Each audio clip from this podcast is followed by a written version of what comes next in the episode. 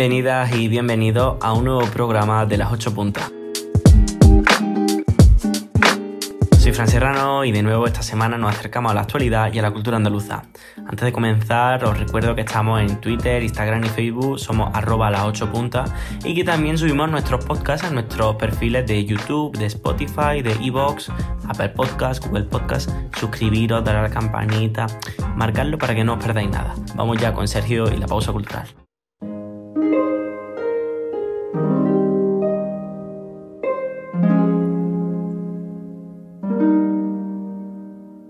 La luna vino a la fragua con su polizón de nardos. El niño la mira, mira, el niño la está mirando. En el aire conmovido mueve la luna sus brazos y enseña, lúbrica y pura, sus senos de duro estaño. Huye luna, luna, luna, si vinieran los gitanos, harían con tu corazón collares y anillos blancos. Niño, déjame que baile. Cuando vengan los gitanos, te encontrarán sobre el yunque con los ojillos cerrados. Huye, luna, luna, luna, que ya siento sus caballos. Niño, déjame no pises mi blancor almidonado. El jinete se acercaba, tocando el tambor del llano. Dentro de la fragua, el niño tiene los ojos cerrados. Por el olivar venían, bronce y sueño, los gitanos, las cabezas levantadas y los ojos entornados. Como canta la zumaya, ay, como canta el árbol. Por el cielo va la luna con un niño de la mano. Dentro de la fragua lloran, dando gritos, los gitanos. El aire la vela vela, el aire la está velando. Romance de la luna luna, Federico García Lorca.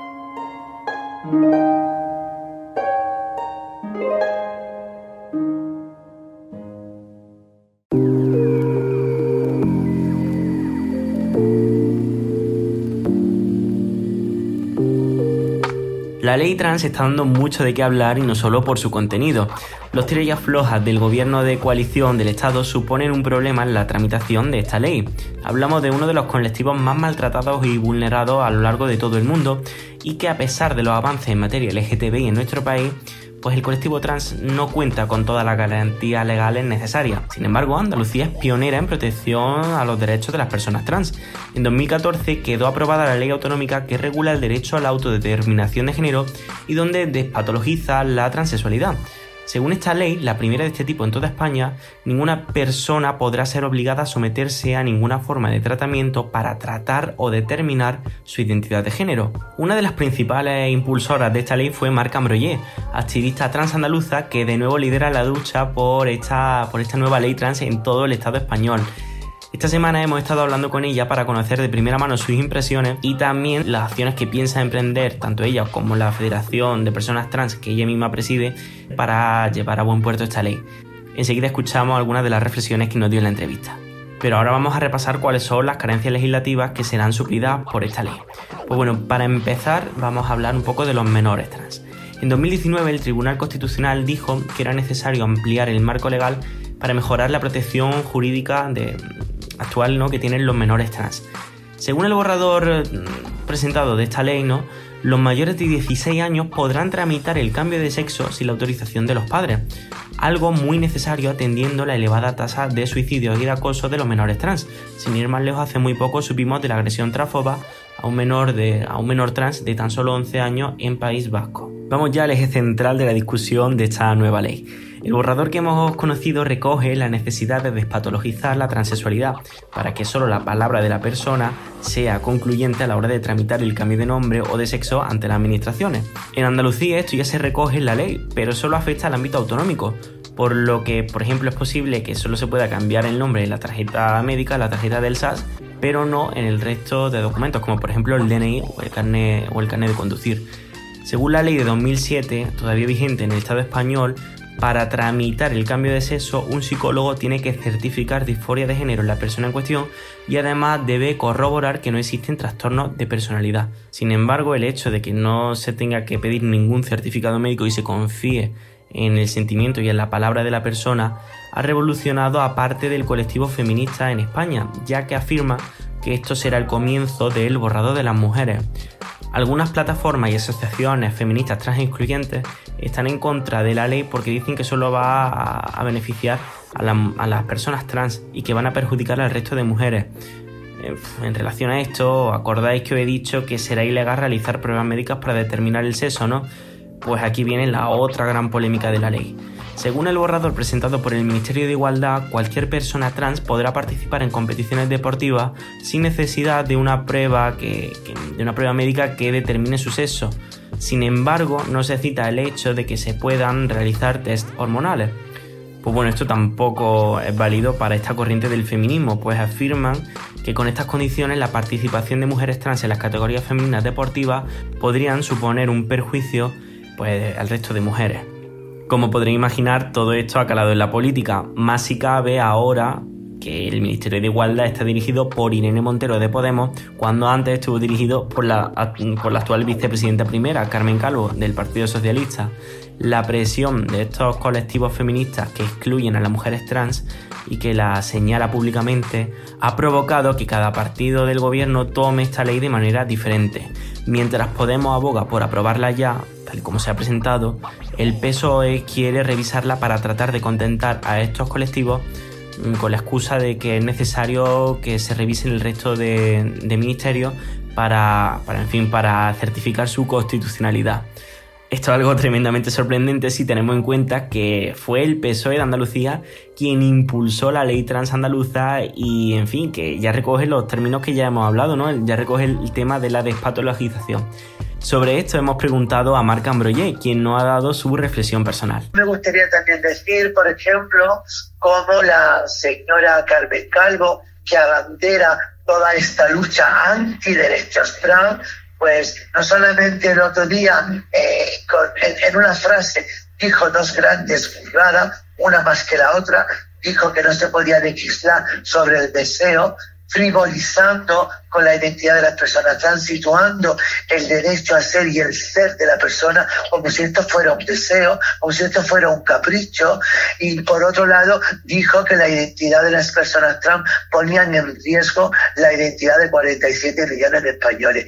Yo creo que esta última frase será una frase para recordar a esta señora como una persona que en plena eh, siglo XXI, cuando el mundo entero está peleándose y trabajando por equiparar al último colectivo que todavía no, es tratado de manera igual al resto de los demás ciudadanos, dice esta señora que somos un riesgo. Yo pregunto a la gente que nos va a escuchar, si esta señora hubiese dicho, los negros suponen un peligro para 47 millones de españoles, también ha reflexionado sobre el hecho de que una parte del feminismo excluye y discrimine a las personas trans. El feminismo tiene en cuenta todas las, todas las mujeres que son oprimidas, todas, las negras, las gitanas, las pobres, las lesbianas, las bisexuales, también las transexuales. Por eso atacar los derechos de las personas trans, mofarse de las identidades de las personas trans, hacer una burla de las personas trans, eso tan solamente se puede hacer desde la intolerancia, desde el fascismo y desde eh, la, ultraderecha. Y bueno, para todos los oyentes que no conocían mucho que no conocían a Marc Ambroyer, tengo que contarles que esta mujer es todo un icono en la lucha que ejerce en defensa de los derechos de las personas trans. Junto con otras activistas se ha llegado a declarar en huelga de hambre como método de presión para la tramitación de las leyes trans, tanto la autonómica como ahora la nacional. Sin ir más lejos, ella junto con otras plataformas trans y otros activistas acaban de anunciar que si en el plazo de un mes no se tramita esta ley, se pondrán en huelga de hambre indefinida. De hecho, me contó en la entrevista que, van a proponer que sea el Congreso quien presente eh, la ley, a ver si se supera la división en el gobierno. Y bueno, ya para terminar, quisiera compartir con todos vosotros una última reflexión de Mar, ya que después de tantísimos años de activismo quise preguntarle sobre cuáles son las cosas que le hacían sentir orgullosa y estas fueron sus palabras. Me siento orgullosa del activismo me siento orgullosa de cómo en la última década las personas trans hemos sido capaces de articularnos, de organizarnos, de organizarnos, y me siento orgullosa de cómo también en los últimos siete u ocho años las familias con hijos trans también se han articulado, también se han organizado. Entonces, hemos, ha habido un gran avance, no por parte del Estado, no por parte de legislaciones, sino de parte del activismo trans, donde ha habido un cambio de paradigma. Hemos pasado de ser ay, el pobrecito trans, a exigir de pie y, de manera adictiva los mismos derechos que tienen los demás ciudadanos. Exigimos el respeto a nuestra dignidad y la consideración de un trato igualitario del resto de los demás ciudadanos.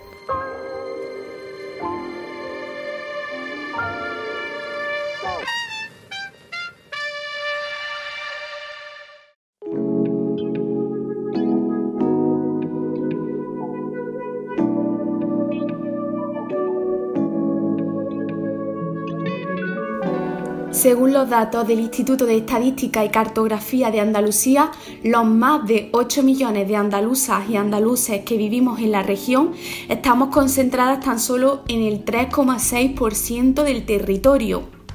Hace un par de semanas, el Consejo de Ministros aprobó el proyecto de ley para declarar la Sierra de las Nieves, situada en la provincia de Málaga, como Parque Nacional el que sería el decimosexto de España y el tercero en territorio andaluz. Ya sabemos, el de Sierra Nevada y el de Doñana son los otros. Una decisión que ha sido especialmente celebrada por los municipios del entorno, ya que esperan que pueda tener una importante repercusión en el turismo verde y en la economía de la zona y es que el interior de la región andaluza y concretamente los municipios que rondan la serranía, como Sierra Morena, por ejemplo, son las zonas más castigadas por el despoblamiento frente a la costa y a las capitales de provincia. Así lo explica Remedios La Rubia, profesora de Geografía de la Universidad de Málaga. La, población de Andalucía, sobre todo, pues se puede, se puede distinguir varias zonas.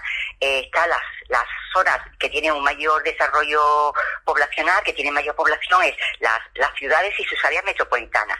Y también todo el litoral costero. Mm, por lo tanto, hay dos grandes zonas, pero una zona mm, que son los que concentra la población y son las zonas que tienen una mayor dinámica económica y las otras zonas que está un poquito más apartada que coincide en grandes rasgos con los grandes cordones montañosos. Pero dentro de cada uno de ellos, pues tampoco la población se distribuye totalmente de forma homogénea. No todos podemos decir que, está muy poblado ni la otra zona totalmente despoblada. Hay, por tanto, distintos eh, núcleos. Todas hemos visto alguna vez mm, alguna noticia en la que municipios que se estaban vaciando ponían en marcha campañas de incentivos como vivienda gratuita durante un tiempo, un puesto de trabajo, pero esta profesora explica que estas propuestas no son suficientes, ya que se trata de un problema más bien estructural, no coyuntural, y que debe atajarse desde las administraciones que tengan competencia, por ejemplo, en materias como infraestructura las políticas a veces son políticas eh, que no son coordinadas, que son políticas pues eh, muy puntuales. Y, y, al hacer políticas puntuales que cada municipio a veces pues eh, se ocurre una idea y hace una actividad, pues eso pues no no mm, soluciona el problema de forma inmediata o da, da alguna esperanza, alguna luz de forma inmediata, pero a largo plazo quizá no, lo, no, no se hace. Eh, para hacer una política debe ser una política a nivel de Estado y que suponga una inversión importante, eh, que cree una infraestructura adecuada para estos municipios y debe de ser, por tanto, medida eh, en el que esté mm, transversal. En Andalucía Oriental vive un cuarto de los ciudadanos en zona rural, es decir, que de cada cuatro ciudadanos que hay allí, uno está en zonas rurales. Y esto mm, se trata de una realidad pues mucho más asentada, como, como ya he dicho, en las provincias de Jaén, Granada o Almería. Mientras que en zonas como el Aljarafe sevillano o el núcleo Fuengirola Mija, la realidad es bien distinta y son aglomeraciones en las que en muchas ocasiones eh, no se distingue eh, dónde empieza un municipio y dónde acaba otro. A pesar de que en muchas ocasiones se habla del problema del despoblamiento como algo ajeno a las personas que vivimos en las ciudades y que solo afecta a los habitantes de las zonas despobladas, esto no es así, como explica la profesora Remedios La Rubia. Eh, estos territorios rurales y los territorios que están vacíos, pues son territorios que tienen muchos recursos, son territorios que tienen muchos recursos ambientales, muchos recursos naturales, y si se, y si se deja, eh, eh, si se deja abandonado, pues eso puede tener consecuencias importantes, pues para el territorio, puede tener consecuencias, la despoblación, pues hace que se abandone los sistemas tradicionales agrarios, hace que se abandone el bosque, y, eso puede aumentar, provocar los, los incendios, entonces eso hace que podamos perder una riqueza, una riqueza natural, una riqueza medioambiental que es muy importante. El factor medioambiental es sin duda una de las grandes razones por las que seguir apostando por estos municipios, tal y como ha explicado esta experta, pero también coinciden pues, los propios representantes de los municipios. Javier Montero, por ejemplo, es concejal de festejos, juventud, medio ambiente y coordinación de aldeas en el Ayuntamiento de Fuente Ovejuna, un municipio del norte de Córdoba famoso por la obra teatral y que desgraciadamente sufre la despoblación que, mm, bueno, la despoblación de la que venimos tratando. Este concejal reafirma la calidad de vida y la salud que se respira en las zonas rurales. Ahora, en los tiempos que estamos, esta pandemia sí nos ha hecho ver o nos ha hecho entender la forma de, vivir en un mundo rural, que eso también es importante. Aparte de un trabajo, también estamos hablando de calidad de vida. Aquí eh, tenemos una calidad de vida que no se tiene en otros sitios. Lógicamente hay ventajas y desventajas. En una gran ciudad tendrás cosas que no tienes aquí, pero lógicamente la tranquilidad, la calidad, eh, la, naturaleza, la salud que se respira aquí no se respira en una gran ciudad. Javier Montero ha relatado a las ocho puntas que el 50% de la gente del pueblo de Fuente Ovejuna es anciana y que el otro 50% se divide entre adultos en edad de trabajar y gente joven.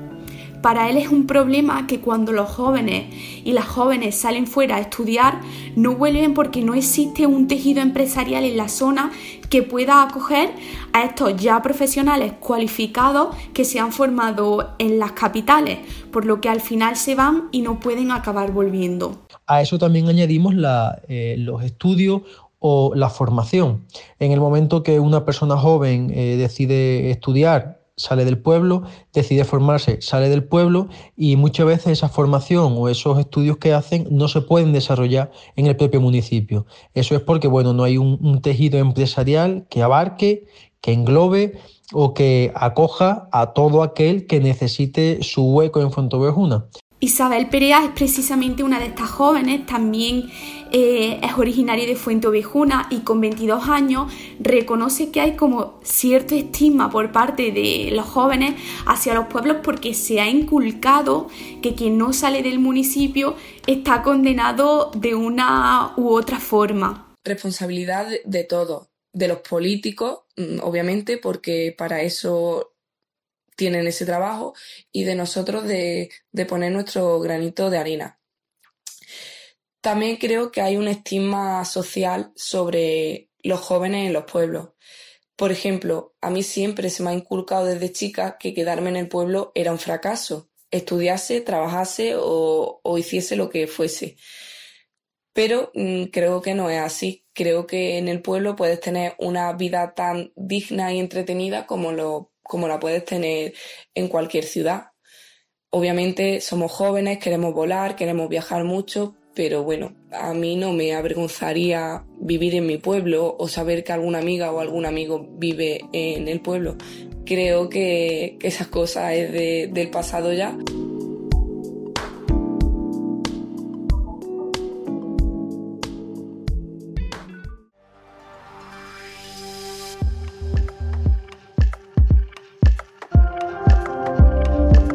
Y Esenio TV vuelve para contarnos algunos truquitos culinarios. Sí, sí, porque la ciencia también está en los alimentos. Y yo personalmente tengo que reconocer que me vuelve loca la cocina y que por lo tanto Laura Hermosa me ha ganado por completo con esta sesión. Buenas a todos, mi nombre es Laura Hermosa, soy astrofísica y divulgadora en el canal de YouTube Ciencia XL y soy parte de Scenio TV. Una semana más vengo a hablaros sobre algún tema científico de los que hemos tratado por nuestro canal de Twitch. Esta vez os presento el programa Crespación en la cocina, un programa donde hablamos sobre la ciencia detrás de distintos platos de cocina mientras los cocinamos en riguroso directo.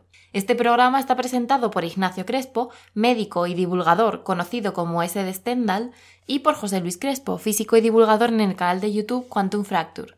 El tema que os traigo hoy es un punto conductor en todos los programas de crespación en la cocina, un proceso que se repite una y otra y otra vez en todos los programas, da igual lo que estén cocinando. Y es nada más y nada menos que la llamada reacción de Maillard. Como su nombre indica, es una reacción química, o bueno, mejor dicho, un conjunto de reacciones químicas que se dan en los alimentos cuando las proteínas del mismo interaccionan con el azúcar debido a un calentamiento. Estas reacciones suelen dar mucho sabor al alimento que se cocina y también un olor particular así como a cocinado. El sabor del alimento cambia en función del tipo de proteína que interviene en el cocinado. Pero vamos, que como la definen los propios Crespos en su primer programa, la reacción de Maillard es el dorado de las patatas fritas, el marroncito de un filete sellado, el olor a galleta, a pollo asado, a cualquier dulce que salga del horno cuando hay comida dentro. Algo fundamental para que se dé esta reacción es la temperatura a la que se cocina tiene que ser mínimo de unos 150 grados. Y este es uno de los motivos principales por los cuales no se puede conseguir esta reacción cuando utilizas agua como medio de cocina, por ejemplo, haciendo patatas cocidas, ya que el agua se evapora a 100 grados y por tanto nunca alcanzarías esa temperatura crítica. Que por supuesto sí que funciona cuando se cocina en un horno, en aceite o en una plancha de cocina. Pero aunque le tengamos que agradecer su efecto a la hora de comer, porque nos da pues saborcito y olorcito rico, no es solo todo lo que reluce y hay que tener cuidado. Hay algunos alimentos en los cuales, debido a las altas temperaturas del cocinado, las reacciones químicas propician la generación de determinados compuestos que están asociados con cánceres, como compuestos aromáticos o la acrilamida, que puede aparecer en las patatas. Como son dependientes de la temperatura, a mayor temperatura, mayor peligro de que se generen. Hay estudios que han visto como en freidoras industriales que suelen alcanzar temperaturas mayores, hay más cantidad de estos compuestos que en el caso de freírlos en casa, ya que no solemos alcanzar ningún nivel extremo. Sabiendo todo esto, podemos utilizar la reacción de Maillard a nuestro favor para poder cocinar de manera más eficiente y conseguir efectos chulos.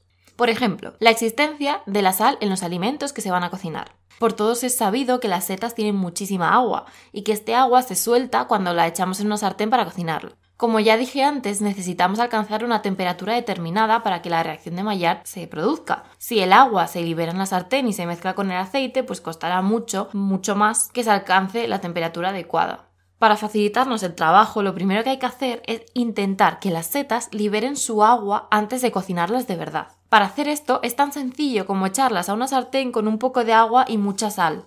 La diferencia entre la cantidad de sal del interior de las setas y en el medio en el que están va a hacer que las setas liberen rápidamente su agua para intentar tener la misma concentración que el medio que las rodea. Cuando esto se completa, ya se cocinan rápido, de manera que se podrán dar las reacciones de Maillard mucho más fácilmente. Y cómo no, también es una reacción muy muy importante que necesitamos conseguir cuando cocinamos alimentos que utilizan masa como las empanadas o las napolitanas. Para producirse las reacciones, como ya he dicho, necesitamos azúcares y proteínas, pero es que tiene que haber una cantidad suficiente de ambos. La masa sobre la que se suelen hacer las napolitanas tiene proteínas justas y no son suficientes como para reaccionar con los azúcares. Así que aquí es necesario hacer un poquito de trampa para añadirles esas proteínas adicionales que consigan que funcionen bien las reacciones de Maillard. Y esto se consigue con algo muy habitual al cocinar estos alimentos, pintando la masa con huevo batido. Esas proteínas adicionales permiten que las reacciones se completen y que las napolitanas queden bien doraditas.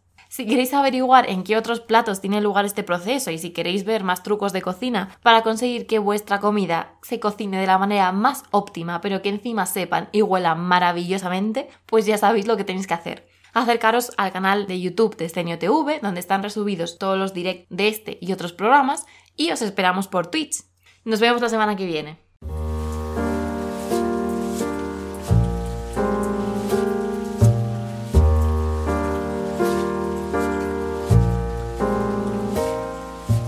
Escuchamos ya a Darío con su sección A Viva Voz.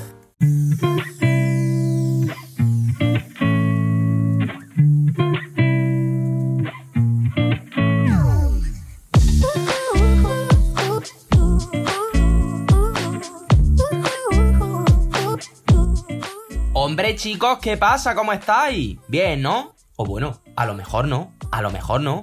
Yo espero que sí, pero quizá no siempre...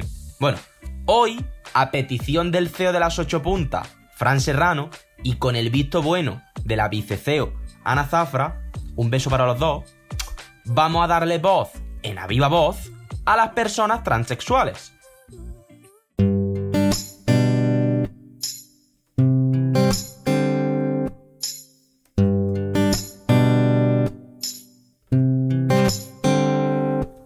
España actualmente hay más de 10.000 personas transexuales, es decir, personas que no se sienten identificadas con su sexo biológico, con el sexo con el que han nacido.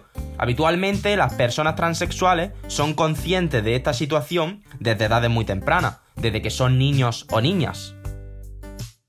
Es algo que siempre sospechas, es algo de lo que te das cuenta desde la niñez. Yo, por ejemplo, de niña no me identificaba con, con, el resto de chicos. Yo no me consideraba un chico. Tampoco tenía claro si podía ser o no una chica, porque en realidad lo que te enseñan es eso, que mm, eres un niño, no puedes ser una niña y ya está. Hay muchos estereotipos alrededor de las personas transexuales, como confundir travesti, una persona que por diferentes motivos se viste del género opuesto al suyo, con transexual. Como hemos dicho antes, alguien que no se identifica con su sexo de nacimiento.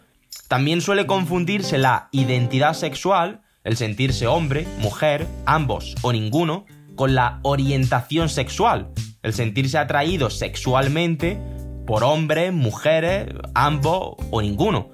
Las personas transexuales también tienen que enfrentarse en ocasiones a preguntas incómodas que además no se le harían a cualquier otra persona con otra identidad sexual, como si le gustan los chicos o las chicas, si se ha operado los genitales o no, expresiones como pues no se te nota nada, o algunas preguntas tan estúpidas como ¿y tú a qué baño entras?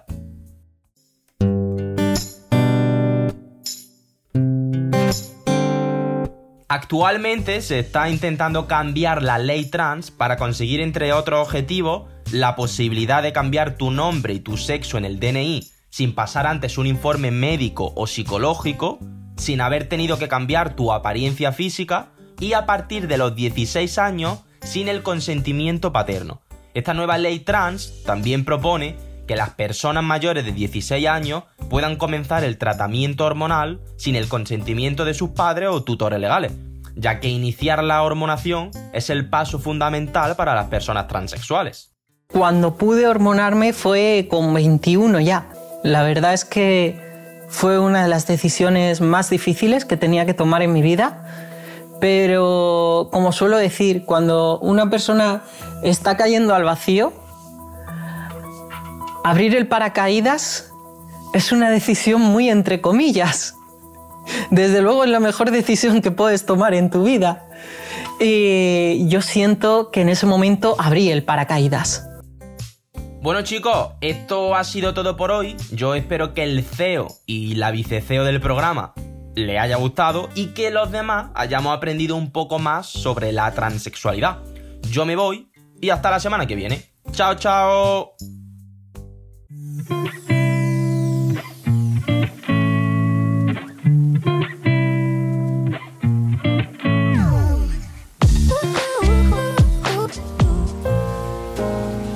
Está de nuevo también con nosotras para hablarnos de la lengua, pero esta vez no la castellana, sino la mozárabe.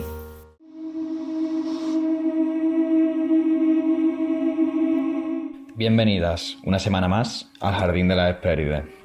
Tenía muchas ganas de nuevo de irrumpir en esta sección y os traigo una sorpresita que seguirá la misma estructura que llevé en la sección anterior.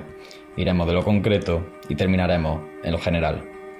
Palabras como camaranchel, gazpacho, chiquero, chinche, corcho o baliza pertenecen a aquella lengua romance que pervivió en la península, concretamente en el territorio conformado por los árabes, que más adelante se denominó al-Ándalus, también conocida como la etapa andalusí.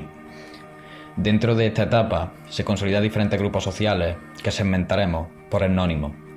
El primer etnónimo serían los muladíes, que serían aquellos cristianos conversos que pasan a formar parte de la religión islámica. Los musalimas correspondientes a los herederos de este primer grupo. Y el último etnónimo y el más importante, los mozárabes, otorgado a aquella población cristiana que convivía en tierra árabe. Esta lengua romance pasó a denominarse también como el, el o el estrato social que pervivió en ese momento. Se sabe que convivieron con la Andalucía específicamente hasta el año 1146 después de Cristo. Debido a las continuas oleadas de los bárbaros del norte, ya sabemos, los almohades y los almorávides, forzando así la diáspora de este pueblo a territorios cristianos. Se produce un fenómeno de asimilación con los cristianos naturales, o a pueblos del norte de África. Pasemos ahora al contexto lingüístico. Estamos hablando de una variedad lingüística de carácter romance con tintes árabes. Esta lengua era el vehículo de comunicación para aquel extracto social y también para los propios andalusíes. Se estima que esta lengua se fragmentó en dialectos según la zona donde se concentraba, hallando diferencia entre el mozárabe que se hablaba en el sur y el mozárabe que se hablaba en el norte o en el oeste. Siendo el árabe la lengua de culto y la que impregnaba los textos oficiales y eruditos, quedó supeditada a un segundo plano, es decir, se produce un fenómeno de diglosia o bilingüismo entre los hablantes de aquel territorio solidificado desde el, año 711 después de Cristo. Las fuentes donde se ha podido documentar y extraer rasgos morfológicos, sintácticos y léxicos que veremos más adelante de esta variedad serían los siguientes: los glosarios latino-árabes e hispano-árabes, latín mozárabe, tratados de medicina, botánica y farmacología, topónimos y onomástica y repartimentos. Pasemos a grosso modo a ver algunos de los rasgos fonéticos fonológicos de esta variedad, como por ejemplo la distongación de la O y la E tónica, al igual que se produjo en la decisión paulatina del latín al romance, el mozárabe adaptó esta norma vocálica, como en palabras como hueca, huelva o en palabras no toponímicas como dueña. También el vaticinio entre la supresión y la permanencia de la O final, en palabras como forcacho, muro, fermoso y yerbato, debido a la tendencia que tenía el árabe a eliminar todas las vocales finales del paradigma, como podemos ver por ejemplo en la supresión de dolce o dolch que da en el español actual la palabra dulce. Algunos rasgos morfológicos sintácticos estaría, por ejemplo, en que la concordancia del feminismo y el masculino es igual que en la lengua actual. O la formación del femenino plural a través del morfema léxico es, como cabanes quedaría cabaña o magranes quedaría milgraña. Y esa mezcla del artículo el con la forma del árabe al, como en palabra, como alcayata, al monte y alcancil. Este artículo, como hemos podido comprobar anteriormente, puede aparecer contrasto con la voz en cuestión, al igual que ocurre con el artículo femenino. En palabras como lazcona quedaría arcona o arma y lentina quedaría antena. Muchas gracias por escucharme y nos vemos en la próxima sección.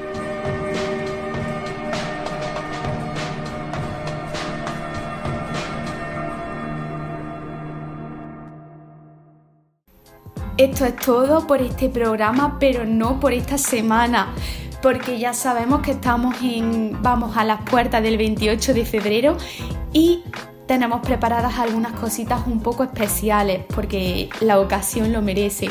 De hecho, el sábado estuvimos de excursión grabando de aventureros total y nada, mm, ya no voy a contar nada más que luego siempre acabo reventando las sorpresas. Soy malísima para guardar secretos. Así que gracias por seguir escuchándonos. Ya sabéis que nos seguís teniendo disponibles en Apple Podcast, Google Podcast, Spotify, YouTube, en nuestras redes sociales, arroba las 8 puntas en Twitter e Instagram. Y esto es todo. Nos escuchamos pronto.